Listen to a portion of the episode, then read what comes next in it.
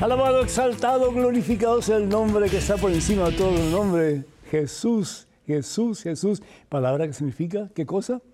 Dios salva, Dios salva. Y para eso Jesús ha venido al mundo. Para salvarte a ti, para salvarme a mí. ¿De qué? De las mismas garras de Satanás. ¿Por qué? Porque cada vez que cometemos un pecado, nos vamos hundiendo en esas garras que nos quiere llevar al mismo infierno. Pero la mano de Cristo tenemos victoria.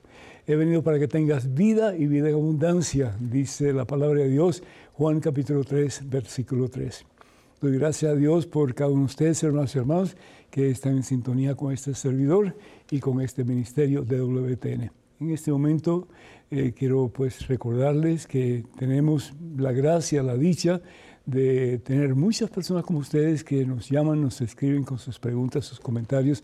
No dejen de hacerlo, por favor, porque ustedes hacen posible este programa. Soy el Padre Pedro Núñez y en este momento, antes de hacer absolutamente nada más, hermano que me escuchas, hermana que me escuchas, nos ponemos en presencia de Dios, vamos a orar. En el nombre del Padre, del Hijo del Espíritu Santo, amén.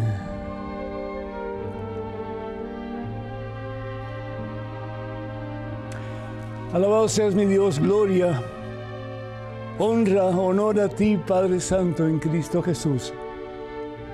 Gracias, Padre, por este momento, por esta oportunidad que tenemos para compartir tu palabra, palabra que sana, palabra que libera, palabra que restaura, palabra que da paz, palabra que da esperanza, palabra que da victoria, palabra que salva. Gracias, Padre Santo por tantas bendiciones que por amor tú nos das constantemente. Y por la mayor de todas las bendiciones, Padre, que es el regalo de tu Hijo, nuestro Señor Jesucristo. Por eso tenemos este lugar tan hermosamente decorado. Ahí está el árbol de Navidad, el árbol que representa el árbol de la vida en el jardín del Edén, en el libro del Génesis, cuando el hombre, el ser humano y Dios estaban unidos en armonía, en amor.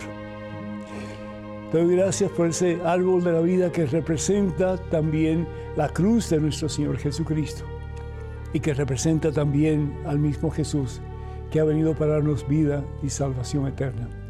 Te doy gracias, Señor, por todos los adornos que tenemos alrededor de esta escenografía. Gracias, Señor, porque todo nos recuerda de las múltiples bendiciones que nos das constantemente por lo mucho que nos amas. Gracias por las cajas de regalos. Y Señor, yo te pido que, si bien es cierto que tú nos das tantos regalos, nos das tantas bendiciones, que nosotros al menos, mi Dios, te demos un regalo en esta Navidad que se acerca y que ese regalo, Señor, sea nuestra vida vivida según tu santa voluntad. Yo te pido, Señor, en este santo tiempo de Adviento, la palabra Adviento que significa venida, la venida de Jesús a nuestros corazones, a nuestras vidas. Que nuestras almas estén preparadas, nuestros corazones estén listos para recibir de nuevo ese regalo grande, poderoso, maravilloso que es Jesús, tu Hijo, nuestro Señor y está en una tercera semana de Adviento. Prendemos la vela color rosado, color que significa gozo, alegría, felicidad. ¿Por qué? Porque ya nuestro destino no es el infierno. Jesucristo nos ha liberado. Jesucristo nos ha levantado de nuestra miseria y Jesucristo quiere darnos la fuerza, el poder de su Espíritu Santo para caminar de victoria en victoria, de gloria en gloria, hasta que podamos contemplarlo a Él en su presencia en el cielo. Gracias, Padre, por tantos regalos que tú nos das. Pero que no nos olvidemos, oh Dios, de darte a ti un regalo en esta próxima Navidad. y que ese regalo, Señor, sea una relación más estrecha contigo, que sigamos dejando todas esas cosas que nos impiden tener una relación cercana a ti y que teniéndote a ti, Señor, podamos no solamente saber que tenemos el mejor regalo, pero gozarnos, mi Dios, con la plenitud de tu presencia en nuestra vida más y más. Bendícenos, Señor, bendice a nuestros hijos, a tus hijos, a tus hijas, a sus seres queridos, y que este tiempo sea un tiempo de preparación para la Santa Navidad. A ti la gloria, la honra y el poder, Padre Santo en Cristo Jesús, por los siglos de los siglos. Amén, Señor. Bendito seas mi Dios. Amén, amén y amén. Y recuerden que la palabra amén significa así sea, así sea, hágase, Señor. El fiat de María, el sí de María. Damos gracias a Dios, como dije anteriormente, por tanto, ustedes que nos escriben, que nos llaman con sus preguntas, pero también con sus oraciones, pidiendo oración por sus necesidades. Doy gracias a Dios por Julieta de Steubenville, Ohio, eh, que pide oración por eh, Mariana, por Guetta, por Alicia y nietos, eh, también por Leo, no, bueno, por, por Max, por Otto, por Alicia, por Leo, bueno, por todos ustedes, que el Señor les bendiga en abundancia. Oscar Javier de Cali, Colombia, eh, pide al Señor por discernimiento y también pues por sabiduría. Ambrosia de Bronx, New York, pide oración por la familia Abreu Domínguez y Santana. Eh, Domínguez y Santana. También pedimos por Horacio Vidarra de Argentina, que pide por su patria eh, vuelva pues a ser la misma que era antes. Pedimos también por la paz en Argentina y en todos esos países de América Latina. También pedimos por Rosa de Cuenca, Ecuador, que pide por Jonathan, por Anita, Alicia, eh, Gerardo, Cristian y Jason. Que todos ustedes tengan múltiples bendiciones, particularmente la presencia de Jesús en sus vidas. Y José Manuel de Chicago, Illinois, da gracias a WTN por, pues, eh, por facilitarnos todos los medios para poder eh, ver todos estos programas. Muchísimas gracias, amigo. Que Dios te bendiga. A ti, a tus seres queridos también. Eh, Filomena López de Boston, Massachusetts, pide oración por su familia y también por todos los malentendidos que se aclaren y que Dios les ayude a pasar por estas pruebas difíciles que están teniendo. También pide por todos los que trabajan en el programa de TV y de radio. Muchísimas gracias, muchas bendiciones para ustedes. Y también recordándoles a todos ustedes que los únicos medios oficiales de las redes de comunicación social de este servidor, el Padre Pedro, son las siguientes. Estamos en Facebook, y para comunicarse con nosotros en Facebook, por favor vayan a facebook.com diagonal. Pedro Núñez. Y si no se han inscrito a la página, por favor háganlo, porque con regularidad pues enviamos material que les puede interesar en su crecimiento espiritual. También estamos en X, que era el antiguo Twitter, y estamos en Instagram y en YouTube. Para comunicarse con nosotros a través de estos medios, vayan a Padre Pedro Núñez, Padre Pedro Núñez.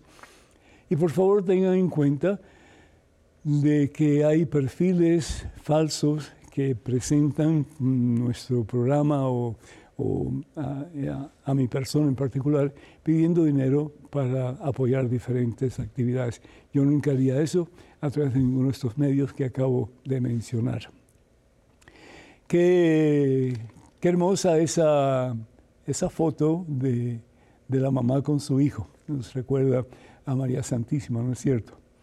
Pues en este tercer, mm, esta tercera semana de, Adviento, vamos a hablar un poquito acerca de la Navidad, ¿sí? porque ya se acerca. Y nació por ti, y nació por mí, y nació por todos nosotros. Qué hermoso, es cierto? El amor de una madre, no hay como el amor de una mamá. Y Dios permita que nuestro amor por Jesús sea como el amor de María por su Hijo, nuestro Señor Salvador Jesucristo. Que cada día lo podamos, como que, como dice en México, apapachar, así como que tenerlo muy cerca de nuestro corazón Y no solamente para nuestro propio bien, pero para compartirlo con nuestros familiares, nuestros vecinos, nuestros amigos y, ¿por qué no?, con nuestros enemigos también. La Navidad realmente comienza con el Papa Julio I en el año 350. Imagínense cuánto tiempo hace eso. Por Julio I en el año 350. Antes de eso, realmente la Navidad no se celebraba básicamente. ¿Por qué? Porque al principio, cuando Jesús está entre nosotros, y pues tiempo después, se celebraron solamente las fechas de las personas que eran de gran importancia económica en el mundo entero. Los faraones, los reyes, eh, los emperadores, etc. Pero Jesús, como nace en una familia pobre, pues a él se le presta atención y sin embargo se convierte en la persona más importante de la historia de la raza humana. Pero hay menos contradicciones, ¿no es cierto? El caso es que por casi cuatro siglos el nacimiento de Jesús no se celebraba. No se celebraba. El nacimiento más importante, la persona más importante, porque sin Él no hay esperanza, no hay vida nueva, no hay salvación, no hay cielo, no hay gloria, no hay nada. ¿sí? Pero bendito sea Dios que Él sí vino a este mundo. ¿Para qué? Para no solamente sacarnos las casas del mismo Satanás, pero para enseñarnos el camino de la victoria, el camino de la vida que al fin y al cabo es el mismo. Jesús dice en el Evangelio según San Juan, yo soy el camino, yo soy la verdad, yo soy la vida. Bendito sea Dios. La palabra de Dios en el Evangelio según San Juan, en el capítulo 1, versículo 14, dice, y el verbo se hizo carne. ¿Quién es el verbo? El verbo es Jesucristo, la palabra de Dios. Todo lo que el Padre crea, lo crea a través de su palabra. Y fíjense, cuando yo hablo, mi palabra y yo somos la misma cosa. Porque de mí será la palabra. Y la palabra está en mí. Y yo y la palabra somos la misma cosa porque yo estoy hablando de lo que hay dentro de mí. Entonces, esa es una especie de alegoría que podemos aplicar al Padre y al Hijo, a nuestro Padre Dios y a Jesús nuestro Señor. Los dos son de la misma esencia, no hay diferencia entre uno y el otro. No hay tampoco superioridad entre uno y el otro. No, es lo mismo, tres personas divinas pero un solo Dios verdadero. Y el verbo se hace carne, la palabra que Dios usa para crear todo lo que existe y todo lo que Dios crea, lo dice la palabra de Dios, lo crea por amor, lo crea porque Él es amor y el amor no puede contenerse en sí mismo, sino que sale de sí para poder crear. Dios crea, igual que un esposo y una esposa que se unen y procrean una criatura. Y esa, ese amor hace que hay una tercera persona entre ellos dos, y ese es el hijo, es la hija. Qué hermoso que en su infinito amor Dios te ha creado a ti. Dios me ha creado a mí. Dios ha creado todo lo que existe en este vasto universo creado por Él. ¿Y por qué lo crea? Lo crea por amor. ¿Y para qué lo crea? Para que nosotros podamos vivir no solamente como hermanos los unos con los otros, pero para que podamos vivir unidos plenamente a Él. Por eso el Señor nos dice que el propósito nuestro en este mundo es un día estar en su presencia. El Señor dice que Él va a preparar un aposento, Él va a preparar un lugar para que donde está Él estemos también nosotros. Qué hermoso que un día podamos contemplarlo cara a cara y vivir plenamente en su presencia. En este tiempo en que celebramos ya casi, casi la Navidad, estamos en la tercera semana de Adviento, el estar consciente de que mi vida tiene un sentido, tiene un propósito, tiene una razón de ser, y el sentido, el propósito, la razón de ser de mi vida y de la tuya también, es conocer a Dios, es amar a Dios, es servir a Dios, para un día poder estar con Dios en su presencia, en ese estado de ser, en ese lugar que se llama el cielo. Que el cielo al fin y al cabo no es otra cosa, sino que el poder ver a Dios, el poder contemplar a Dios, el poder embebernos de la plenitud del amor de Dios, de la paz de Dios, del gozo del Señor. Por eso la Biblia, la Santa Palabra de Dios dice, ojos no han visto y oídos no han escuchado las maravillas, las maravillas que Dios tiene preparado para aquellos que le aman, para ti, para mí, para todos nosotros. Y ahí el sentido de Navidad. El verbo se hace carne para habitar entre nosotros. para enseñarnos el camino a la gloria, para enseñarnos el camino a la victoria, para enseñarnos el camino al mismo cielo, a la misma presencia de Dios. Para eso es la Navidad. Es el regalo más hermoso que Dios nos puede dar. Porque al darnos a su Hijo, lo está dando todo, hermano, hermana, lo está dando todo. Y lo da por amor. Y la pregunta es, ¿y tú y yo qué le damos a Dios? Estaba preguntando a una chica aquí en estudio hace un ratito, ¿y tú qué le vas a dar a Dios por la Navidad? ¿Mm? ¿Qué le vas a dar a Dios? A mí me gusta mucho esa historia, un poquito triste, pero es una realidad. José y María son invitados a una fiesta de Navidad y por supuesto pues llevan a su pequeño, llevan a Jesús. Y van, cuando entran a la casa, una algarabía tremenda, hay, hay pues cantos de Navidad, hay arbolitos, hay decoraciones, hay regalos que se intercambian y todo lo demás. Y María le dice a José, José tuvo un sueño. Y ese sueño yo sabía que nos habían invitado a esta casa, que estaban celebrando la Navidad y habían todo tipo de comidas y de regalos y de adornos, de música, pero se intercambiaban los regalos entre ellos. Y a nuestro hijo no le dieron nada. Y sin embargo no era el cumpleaños de ellos, era el cumpleaños de nuestro hijo. Qué triste, ¿no es cierto? ¿Qué es la Navidad? Es el regalo más grande que Dios te puede dar a ti y a mí. Es el regalo de su Hijo, nuestro Señor y Salvador Jesucristo. Pero hoy que nos preparamos para la Navidad, debemos de pensar. No es que nos debemos regalar a otros, que está bien, porque al fin y al cabo el cristianismo significa amor porque Dios es amor. Y Jesús es el que establece el cristianismo. Pero tenemos que ir un poquito más allá. Y la pregunta de nuevo, ¿y a Jesús qué le vamos a regalar? ¿Qué le piensas regalar tú? Él no necesita ni oro ni plata porque es el dueño del oro de la plata. Él no necesita nada material porque Él lo posee todo. Pero Él quiere tu alma y quiere la mía. Y la quiere, ¿sabes por qué? Porque te ama. Y quiere sacarte de la sociedad en que puedes estar metido hoy del lodazal en que puedes estar metido hoy, de la apatía espiritual en que puedes estar metido hoy y darte un nuevo comienzo hoy, para que el día de Navidad le puedas decir, Señor, aquí está mi regalo. Y mi regalo es mi corazón. Mi regalo es mi voluntad. Mi regalo, Señor, es mi alma, es todo mi ser.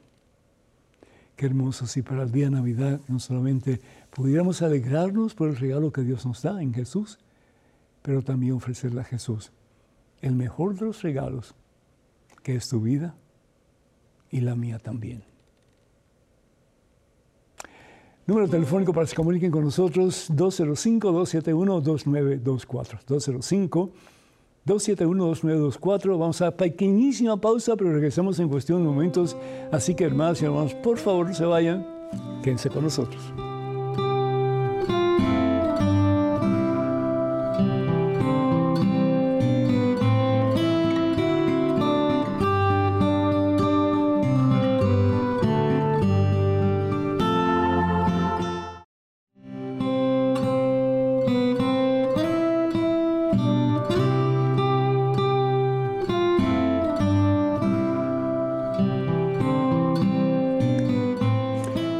Sea el Señor Jesús, bendito sea ese regalo grande, poderoso, maravilloso que nuestro Padre Dios nos ha dado en Cristo Jesús. Y no sé si están conscientes, pero se ha encendido el arbolito de Navidad, ¿sí? Producción ha, hecho esa obra bonita para nosotros, para que tengamos más luz y sobre todo, ojalá que la luz de Cristo reine, impere en tu vida y en la mía también. Tenemos un correo electrónico una pregunta. Adelante, por favor. Padre, soy enfermo de EPOC, lo cual me limita a caminar, por lo que tengo más de tres años viendo la misa por EWTN. Pero usted le afirma a una participante que la misa por televisión no vale. Explíqueme, padre, ¿estoy perdiendo el tiempo según lo que usted afirma? Mario Luis, de Venezuela. Mario Luis, tu enfermedad y, y lo siento, enfermedad pulmonar obstructiva crónica. Mm. Me imagino que debe ser muy difícil para ti caminar mucho, ¿verdad? Sí, porque te cansas y te sofocas. Mira, eh, hijo, yo estaba hablando en términos de las personas que pueden ir a misa, que no tienen ningún problema para ir a misa.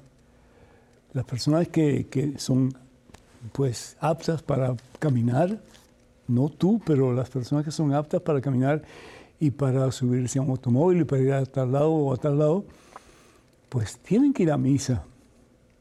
Es decir, ese es el banquete del Señor. Como si, si un gran personaje de este mundo te invita a ti a una cena y tú le dices, mira, no puedo ir porque estoy cansado, porque tengo que eh, leer tal libro, o tengo que hacer tal cosa, o tengo que cuidar a los niños. No, tenemos que tener las prioridades en orden y la prioridad por excelencia siempre, siempre, siempre tiene que ser Dios, siempre. Si no, estamos mal. Ah, eh, volvemos a lo mismo. Dios nos ha dado el mejor de los regalos. No un regalo mediocre, no un regalo un poco maluco, no, el mejor de los regalos. Y nosotros pues debemos de regalarle lo mejor de nosotros a Dios. ¿Cuánto tiempo pasamos en oración? ¿Cuánto tiempo pasamos leyendo la Santa Biblia? ¿Cuánto tiempo pasamos hablando de otras personas de las maravillas del Señor Jesús? ¿Cuánto tiempo pasamos tratando de ayudar a otros a entender lo que significa la fe católica. Si no lo haces tú y no lo hago yo, ¿quién lo va a hacer? Entonces, los que estamos bien, debemos de hacer un poco más y sobre todo por aquellos que no pueden, como tú, por ejemplo, mi hijo. En tu caso, yo te felicito porque estás viendo la misa todos los días, la estás viendo a través de esta estación de WTN, que se hace precisamente para personas como tú. Ahora, si una persona va a misa todos los domingos y quiere después escuchar o ver la misa por televisión, bendito sea Dios, pero importante y primero que todo es lo que debemos hacer por obligación, no porque si no lo hacemos, pues nos vamos al infierno. No es eso, no es esa la idea, sino que ¿qué puedo hacer yo para acercarme más a mi Dios? ¿Qué puedo hacer yo para tener una relación más íntima con el Señor? Pues la Santa Eucaristía es uno de los medios básicos, fabulosos, maravillosos que Dios nos da para poder no solamente escuchar su palabra, palabra que sana, que libera, que restaura, que salva, pero para acercarnos a recibir el banquete, el banquete de banquetes, que es la misma dávida de Jesús en cada Santa Comunión. Entonces, en tu caso no hay problema. Sería bueno que llames algún, pues que llames a tu parroquia y que le pidas que te lleven la Santa Comunión. Si no lo estás haciendo ya, pues sería bueno que lo hicieras para que tú también puedas alimentarte del cuerpo de nuestro Señor Jesucristo, de su sangre también. Así que gracias por, por, por tu pregunta, muy acertada, que Dios te bendiga y cuenta con nuestras oraciones. Amén. Tenemos en estos momentos un correo electrónico, una pregunta, adelante por favor. Padre Pedro, por el bautismo nos convertimos en sacerdotes, profetas, y reyes. ¿Me puede explicar un poco en qué consiste todo esto? Gracias, María. Claro, María, por el bautismo, por el bautismo, eh, eh, es decir, hemos sido incorporados a Jesucristo. Dice la palabra de Dios en la carta de San Pablo a los Romanos, en el capítulo 6, el versículo 3 en adelante. Voy a leer del 3 hasta, hasta el 5. Sí. ¿No saben que todos nosotros, al ser bautizados en Cristo Jesús, hemos sido sumergidos en su muerte? Es decir, estamos en el mundo, pero no somos del mundo. Bien lo dice San Pablo en su primera carta a los Corintios, del capítulo 6, que hemos sido comprados a un gran precio. No nos pertenecemos a nosotros mismos. Le pertenecemos a ese que nos ha comprado, a ese que nos ha rescatado de las mismas carreras de Satanás, y ese es Jesucristo. Hemos sido sumergidos en su muerte. Por este bautismo en su muerte fuimos sepultados con Cristo. Y así como Cristo resucitó entre los muertos por la gloria del Padre, así también nosotros empezamos una vida nueva. Si la unión con su muerte nos injertó en Él, es decir, al ser bautizados somos injertados en Cristo. Compartimos a Cristo. también compartiremos, dice San Pablo, su resurrección. Al ser injertados en Cristo, y Jesús es profeta, sacerdote y rey, en alguna forma, nos dice la iglesia, también nosotros participamos en la realeza de Jesús. ¿Y qué significa ser realeza o ser rey de acuerdo al pensar de Jesús? Significa servicio. Servicio. El hombre es cabeza de su esposa, el hombre es cabeza de su hogar, pero no para imponerse, no para agarrar una bota y pisotear a su esposa, al contrario, el hombre es cabeza en la forma en que Jesús nos ha enseñado a ser cabeza, que es sirviendo a los demás. Él es rey, pero en función de servicio. Él es profeta, el que habla en nombre del Padre. Sí, Él es la voz del Padre, Él es la palabra del Padre, porque el Padre y Él son uno. Entonces nosotros en alguna forma estamos llamados a ser profetas también, a llevar el Evangelio a todas las personas que podamos, a compartir la palabra de Dios con todas las personas que podamos, a evangelizar a todas las personas que podamos comenzar nuestra propia casa. ¿Cuántas veces ustedes se reúnen como familia para orar en algún momento durante el día? ¿Cuántas veces ustedes tratan de escudriñar las escrituras, de saber qué es lo que Dios te dice a través de este pasaje bíblico, a través de este pasaje bíblico? ¿Cuántas veces ustedes se reúnen para ver qué es lo que dice el Señor en la lectura del domingo? Es muy importante. Y después ver qué vamos a hacer con esto que hemos recibido para ponerlo en práctica. ¿sí? Entonces, somos sacerdotes, somos reyes y somos profetas. ¿Y qué es un sacerdote? Uno que ofrece sacrificio a Dios. ¿Y cuál es el sacrificio que tú y yo estamos llamados a ofrecer? El que ofreció Jesús, dando su vida al Padre por la salvación del mundo que nosotros ofreciendo nuestra vida al Padre en Jesucristo, por la salvación del mundo, comenzando con nuestras familias, un día podemos ver a cientos y cientos y cientos y miles y millones de personas que un día podrán decir, porque tú me ayudaste, hoy día estoy en el cielo. Sacerdotes, profetas y reyes injertados en Cristo para gloria de Dios. Tenemos un correo, adelante por favor. Padre, ¿Puede una persona mandar a otra persona a confesarse o puede ser pecado? Daniel. Daniel, si el mandar a gente a confesarse fuera un pecado, yo estaría sin esperanza ninguna, porque a cada rato mando a una persona que se confiese. Mira, depende cómo lo hagas. Tenemos que tener bien claro qué es lo que nos dice el Señor en el Evangelio según San Juan, capítulo 13. Vamos a ver qué nos dice el Señor. En el Evangelio según San Juan, en el capítulo 13, versículos 34 y 35, ¿qué dice el Señor? Fíjense, qué hermoso. Dice, les doy un mandamiento nuevo. Les doy un mandamiento nuevo. ¿Por qué? Porque desafortunadamente la mayoría de los cristianos no lo han puesto en práctica. ¿Y cuál es el mandamiento? Ámense los unos a los otros. ¿Hasta qué punto? Al punto que yo los he amado. ¿A quién tienes que amar en tu casa? Y amar significa desear el mejor bien a esa persona, buscar la manera de que esa persona pueda hacer todo lo que Dios quiere que sea, en el mejor sentido de la palabra. ¿A quién tienes que amar? Sobre todo a aquellas personas que no te caen bien, aquellas personas que te han maltratado, que te han ofendido, que te han humillado. Mm, ¿Qué cuesta? Claro que cuesta. Jesús nunca dijo que la cruz iba a ser fácil. Pero la cruz es el medio para nuestra salvación. Es lo que el mismo Jesús ha usado para que un día tuya y mía sea la misma gloria de Dios. Entonces, si tú mandas a alguien a confesarse para humillarlo, para lastimarlo, para ofenderlo, claro que es pecado. Porque estás actuando en contra del mandamiento del amor, que está aquí. Pero si lo que tú estás haciendo es para ayudar a la persona a salvarse, a poder descargar toda la miseria que tiene en su alma y comenzar una vida nueva, caramba, pues eso es algo loable, es algo que Dios quiere, es lo que realmente Dios exige de nosotros, los cristianos, para que otros conozcan el perdón de Dios, la misericordia de Dios, el amor de Dios y puedan comenzar una vida nueva, transformada en el mismo amor de Cristo Jesús. Así que depende si lo hacemos por lastimar o si lo hacemos por amor. Que Dios te bendiga. Número telefónico para que se comuniquen con nosotros, 205-271-2924. No pierdan la oportunidad de comunicarse con nosotros con sus preguntas, comentarios, etc. Repito, 205-271-2924.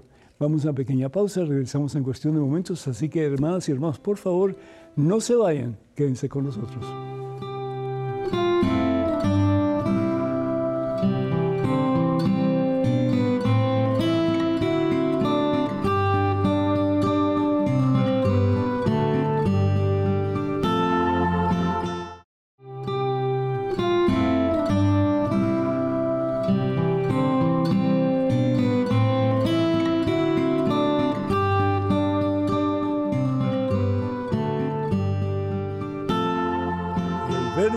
Hizo carne y habitó entre nosotros. Qué gusto estar con ustedes, hermanos y hermanos. No, no se imaginan el gozo que siento en el corazón, de veras que sí. Y pido al Señor que ese sea un tiempo de preparación, pero de verdad. Está bueno regalar regalos, está bueno pues eh, tener fiestas, mientras sean fiestas decentes, yo sé que ustedes no hay ningún problema con eso. Eh, está bueno tener alegría y decoración y etcétera, etcétera, pero por el amor de Dios tomen tiempo para estar con el Señor Jesús. Porque todo lo demás pasa, pero Jesús no pasa.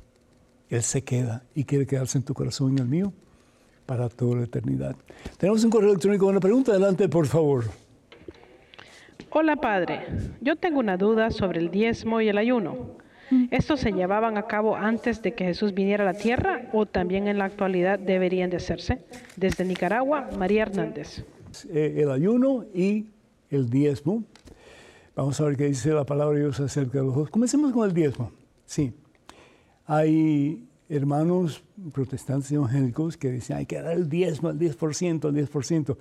Y encima del diezmo dar la ofrenda, que es algo totalmente diferente. Por ejemplo, lo que la viuda dio que dio las dos moneditas que tenía para poder sobrevivir. La palabra de Dios en el libro de Malaquías capítulo 3, versículos del 8 al 10, nos dice lo siguiente. Vamos a comenzar con lo que se piensa del diezmo en, en el Antiguo Testamento. Dice así, pues acaso un hombre puede engañar a Dios. Pues ustedes me están engañando, ustedes dirán, ¿En qué cosa te hemos engañado, Señor? Pues los diezmos, con eso me han engañado y con los tributos sagrados. Y continúa diciendo en el versículo 10, entreguen pues la décima parte de todo lo que tienen al tesoro del templo, para que haya alimentos en mi casa. ¿Cuál es el diezmo que hay que entregar? El diezmo de las cosechas, para que haya alimento en el templo. ¿Para quiénes? Para la gente pobre. Entonces, que quede claro que en el Antiguo Testamento el diezmo era el décimo, la décima parte de la cosecha, porque la mayoría, sino, pues la gran mayoría, no todos, pero la gran mayoría eran agricultores y eso es lo que traían al templo, para que todo el mundo tuviera de comer. Y dice la palabra de Dios, Traten después de probarme, dice Yahvé de los ejércitos, para ver si no abro las compuertas del cielo o si derramo para ustedes la lluvia bendita hasta la última gota. En el Evangelio según San Lucas capítulo 6 versículo 38, la palabra de Dios nos dice, algo tan bonito, dice, da y se te dará, porque con la misma medida que tú des, se te dará a ti. ¿Qué es lo que pide el Señor para nosotros? No podemos dar de la agricultura muchos de nosotros porque no somos agricultores, pero sí podemos dar dinero, sí podemos dar la ofrenda en medios monetarios. ¿Y qué es lo que decía Madre Teresa de Calcuta acerca de lo que debemos de dar? Madre Teresa decía, da hasta que te duela. Y después sigue dando hasta que no te duela más. Yo tuve mucho problema con eso por mucho tiempo, porque yo decía, pues yo soy sacerdote, yo estoy dando mi vida, estoy ofreciendo todo mi ser al servicio del Señor, pues yo no tengo que dar nada a la iglesia. Pero qué equivocado estaba. Porque daba muchas cosas, sí, pero tenía un ídolo bastante grande en mi bolsillo. Y ese ídolo era el que de alguna forma me poseía y es el dinero. Yo no tenía mucho dinero. Hasta a veces andaba con la suela los zapatos rotos. Pero sin embargo, lo poquito que tenía, pues me costaba darlo, me costaba, me costaba compartir. Y el Señor no está pidiendo todo, pero sí está pidiendo que conscientemente demos lo que realmente creemos que es justo al templo. Yo no estoy diciendo el diezmo, puede ser menos, o puede ser más también. Yo conozco una persona que se guarda el 20% de lo que eh, su salario es y del 80%. Y lo divide entre el templo y lo divide entre diferentes actos de misericordia. Cada cual tiene que tomar su decisión.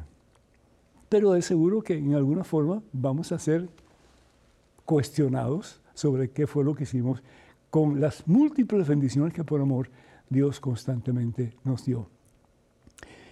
En lo que se refiere, por otra parte, al ayuno, ¿debemos ayunar? Por supuesto que sí. Y hay días específicos en que todo cristiano católico debe ayunar, excepto aquellos que ya están en avanzada edad, ayunan si pueden o si quieren, pero no es algo obligatorio. Vamos al Evangelio según San Mateo, en el capítulo 4, versículo 1 y 2. La palabra de Dios nos habla de que Jesús ayunó. Y si nosotros vamos a ser discípulos del Maestro, que es Jesucristo, pues está bien que se diga que debemos de hacer como Él, en este caso, ayunar. Dice, el Espíritu condujo a Jesús al desierto para que fuera tentado por el diablo. Qué interesante, ¿no? Ahí podríamos hablar montones, pero no es el momento. Y después de estar sin comer, sin comer 40 días y 40 noches, hermano, eso, eso yo nunca he tratado de hacerlo. Es decir, 40 días y 40 noches sin probar bocado, yo creo que, yo creo que paso a la mejor vida. Pero bueno, Jesús lo hizo y hay gente, yo conozco gente hoy día que hace precisamente eso, que ayunan 40 días. ¿sí? Y dice, al final sintió hambre. no me diga, claro que sí, por supuesto. Si nosotros necesitamos la comida para poder actuar, hacer, sobrevivir, ¿sí? Entonces se acercó el tentador y le dijo, si eres el Hijo de Dios, ordena a estas piedras que se conviertan en pan. Jesús tiene que haber tenido un hambre feroz. Se comía hasta las piedras si era necesario, pero sin embargo, ¿qué es lo que hace Jesús? Jesús respondió, dice la escritura, dice la palabra de Dios, el hombre no vive solamente de pan, sino que de toda palabra que sale de la boca de Dios. Qué fabulosa enseñanza. Como que lo primero tiene que ser Dios. Y cómo yo voy a domar mi cuerpo, mi carne, para hacer no lo que mi carne quiere, sino para hacer la voluntad de Dios. Así que, hermana, hermanos, eh, el diezmo depende de ti, depende de mí. La ofrenda que le queremos dar al templo, acuérdense que si el templo no tiene suficiente para poder operar los diferentes ministerios que tiene, el templo simplemente tiene que cerrar, sencillo como eso. Y nosotros está hasta cierto punto la responsabilidad de mantener el templo vigente y siempre disponible para ayudar a los más necesitados. puede ser en términos de comida, puede ser en términos de asistencia monetaria, en fin, yo no sé, pero cada uno tiene que tomar sus decisiones.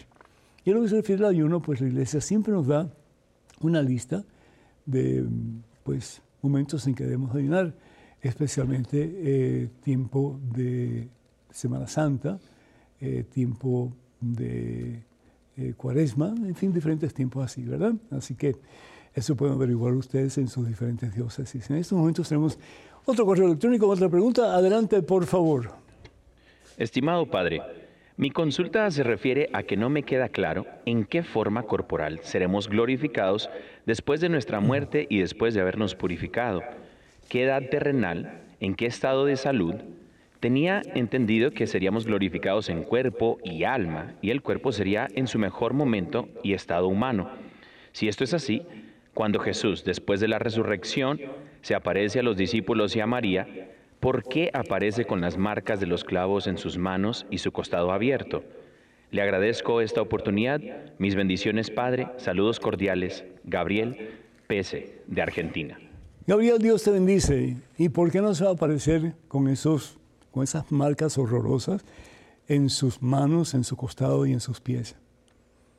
Ahí está la respuesta de cuánto Dios nos ama, que a veces nos preguntamos, si tú realmente me amas, ¿por qué no haces esto por mí? Si tú realmente me amas, ¿por qué no haces esto por mis hijos, por mi matrimonio? ¿Qué más queremos? Lo dio todo, se dejó clavar, hermanos. Se dejó coronar de espinas, hermanos. Se dejó azotar, hermanos. Se dejó escupir, hermanos. Dios, Dios por unos miserables pecadores que somos todos nosotros. Pero sin embargo, mira, mira mis manos, mira mi costado, mira mis pies. Lo hice por amor a ti. Yo soy el regalo de Dios Padre para ti. Y por eso celebramos la Navidad.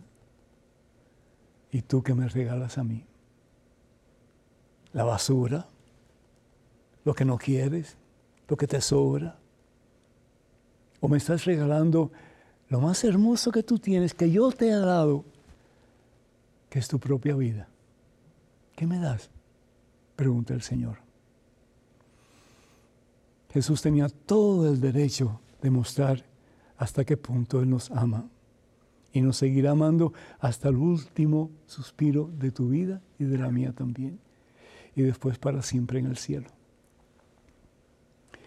Pero vamos a ver qué es lo que enseña la iglesia y qué es lo que enseña la Santa Biblia a través de la resurrección de los muertos y de los cuerpos también. Dice la palabra de Dios, 1 Corintios capítulo 15, versículo 35 adelante. Algunos dirán, ¿cómo, ¿cómo resucitan o van a resucitar los muertos? ¿Con qué clase de cuerpos volverán? ¿Con uno de 15 años, de 20, 25, sin enfermedades? Es decir, ¿cómo será? Necio, dice San Pablo, lo que tú siembras debe morir para recobrar la vida. Y lo que tú siembras no es el cuerpo de la futura planta, sino un grano desnudo, ya sea de trigo o de cualquier otra semilla. Es decir, lo que tú siembras es nada en comparación con lo que Dios te va a dar. El cuerpo que Dios te va a dar unido a tu alma, lo que tú eres, lo que tú puedes ofrecerle a Dios cuando te pongan en la tumba, cuando te metan en el hoyo, es nada comparado con lo que Dios te quiere dar por lo mucho que te ama. Dios te dará después un cuerpo según lo ha dispuesto Él.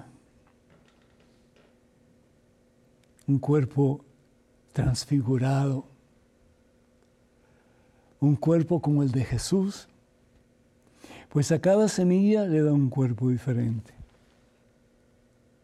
totalmente glorioso, totalmente lleno de vida, totalmente lleno de la presencia de ese que nos ha dado todo, que es el mismo Dios.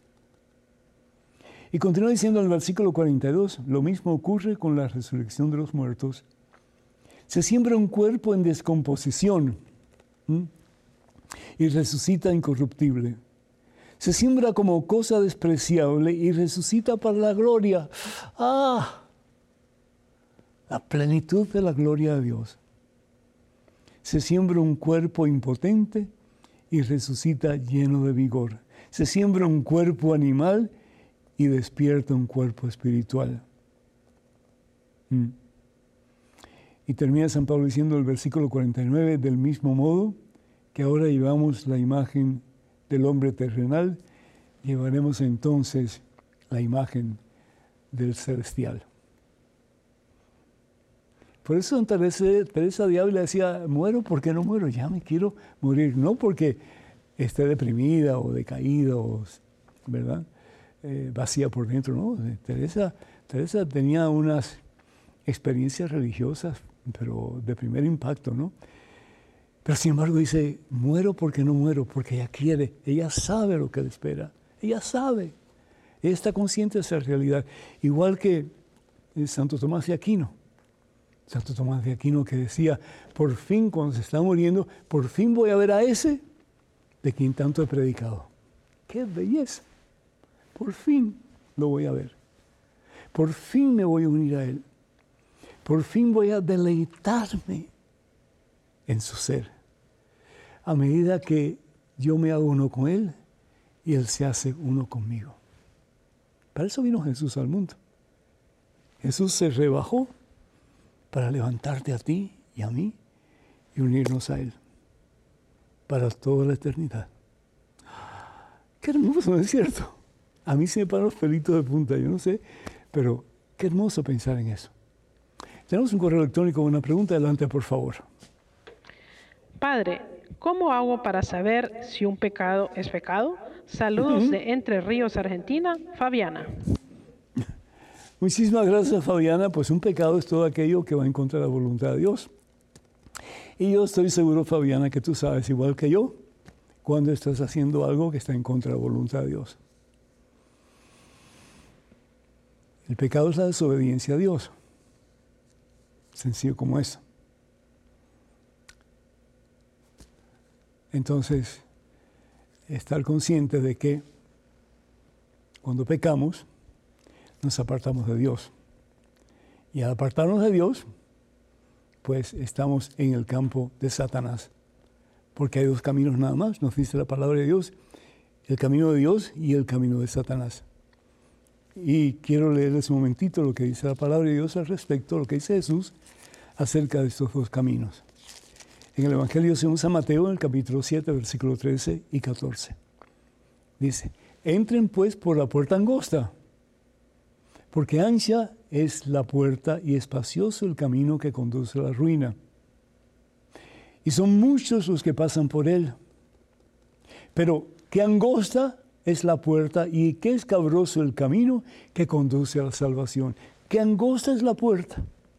Porque es difícil ser cristianos, hermanos, como Dios quiere. Es difícil imitar a Cristo como el Señor nos pide. Porque ser como Cristo, si pensamos en lo que significa eso, es muy difícil. Pero el Señor nos da la gracia. Él nunca te va a pedir nada a ti que tú no puedas hacer con su gracia y poder en ti. Y por eso Él dice que angosta es la puerta y que escabroso es el camino que conduce a la salvación. Y dice algo aquí al final que es preocupante y que pocos son los que lo encuentran. Que pocos son los que lo encuentran.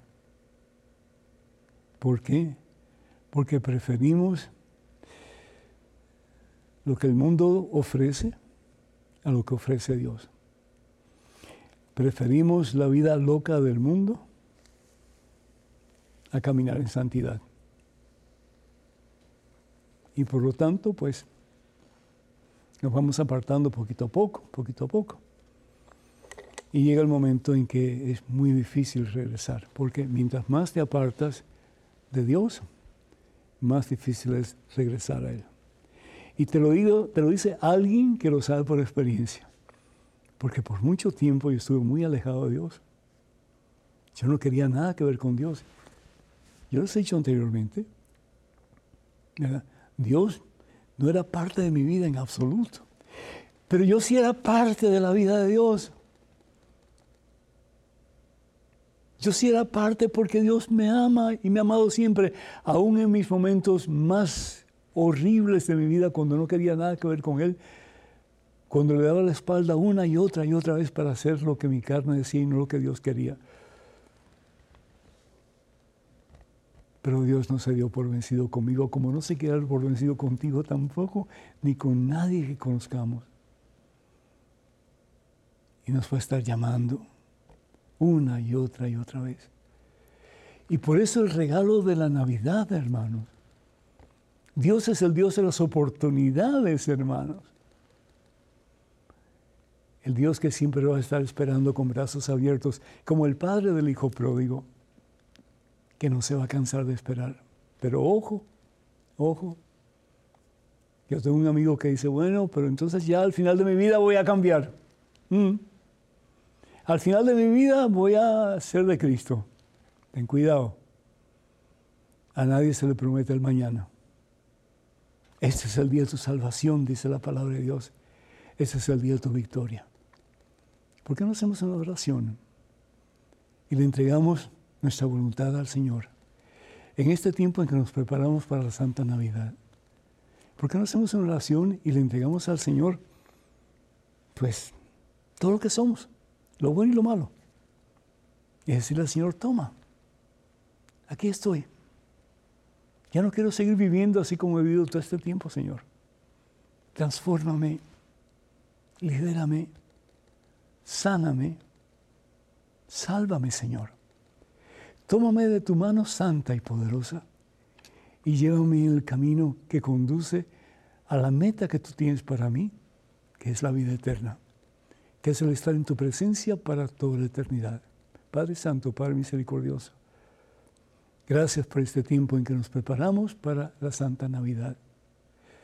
Gracias, oh Dios, en este tiempo en que celebramos la venida de nuestro Salvador, de ese que espera con brazos abiertos para abrazarnos, para recibirnos, para sanarnos, para limpiarnos y para darnos la oportunidad de un nuevo comienzo. Necesitamos de ti, Señor. Sin ti nada podemos, mi Dios. Sin ti somos nada, Señor. Pero tú te has fijado en cada uno de nosotros y nos has llamado por nombre por lo mucho que nos amas. Tú, el Dios excelso, el Dios poderoso, el Dios omnipotente, el Dios infinitamente grande, te has fijado en nuestra pequeñez y nos has llamado por nombre, Señor. Y nos dice, te tengo grabado en la palma de mi mano. Tú estás en la palma de la mano de Dios. Y tú a mí me perteneces, dice el Señor. Te he comprado un gran precio. Tú eres mío. No eres de Satanás, no eres del mundo. Estás en el mundo, pero no eres del mundo. Y te quiero usar con poder para levantarte a ti mismo de tus múltiples caídas. Y te quiero usar con poder para levantar a tu familia, a tu matrimonio, a tus hijos, a tus hermanos, a tus padres, a tus nietos. Porque voy a estar contigo. Yo soy el regalo para ti en esta Navidad. Y espero que tú seas mi regalo en esta santa época del año. Bendice, Señor, a cada uno de tus hijos, de tus hijas. Y danos, oh Dios, desde ese momento en adelante, la certeza de un nuevo comienzo. A ti la gloria, Padre, en Cristo Jesús, por los siglos de los siglos. Amén. Hermanas y hermanos, que el Señor los bendiga abundancia y que tengan una muy feliz Navidad en nombre del Padre, del Hijo y del Espíritu Santo. Amén. Hasta la próxima. Dios mediante.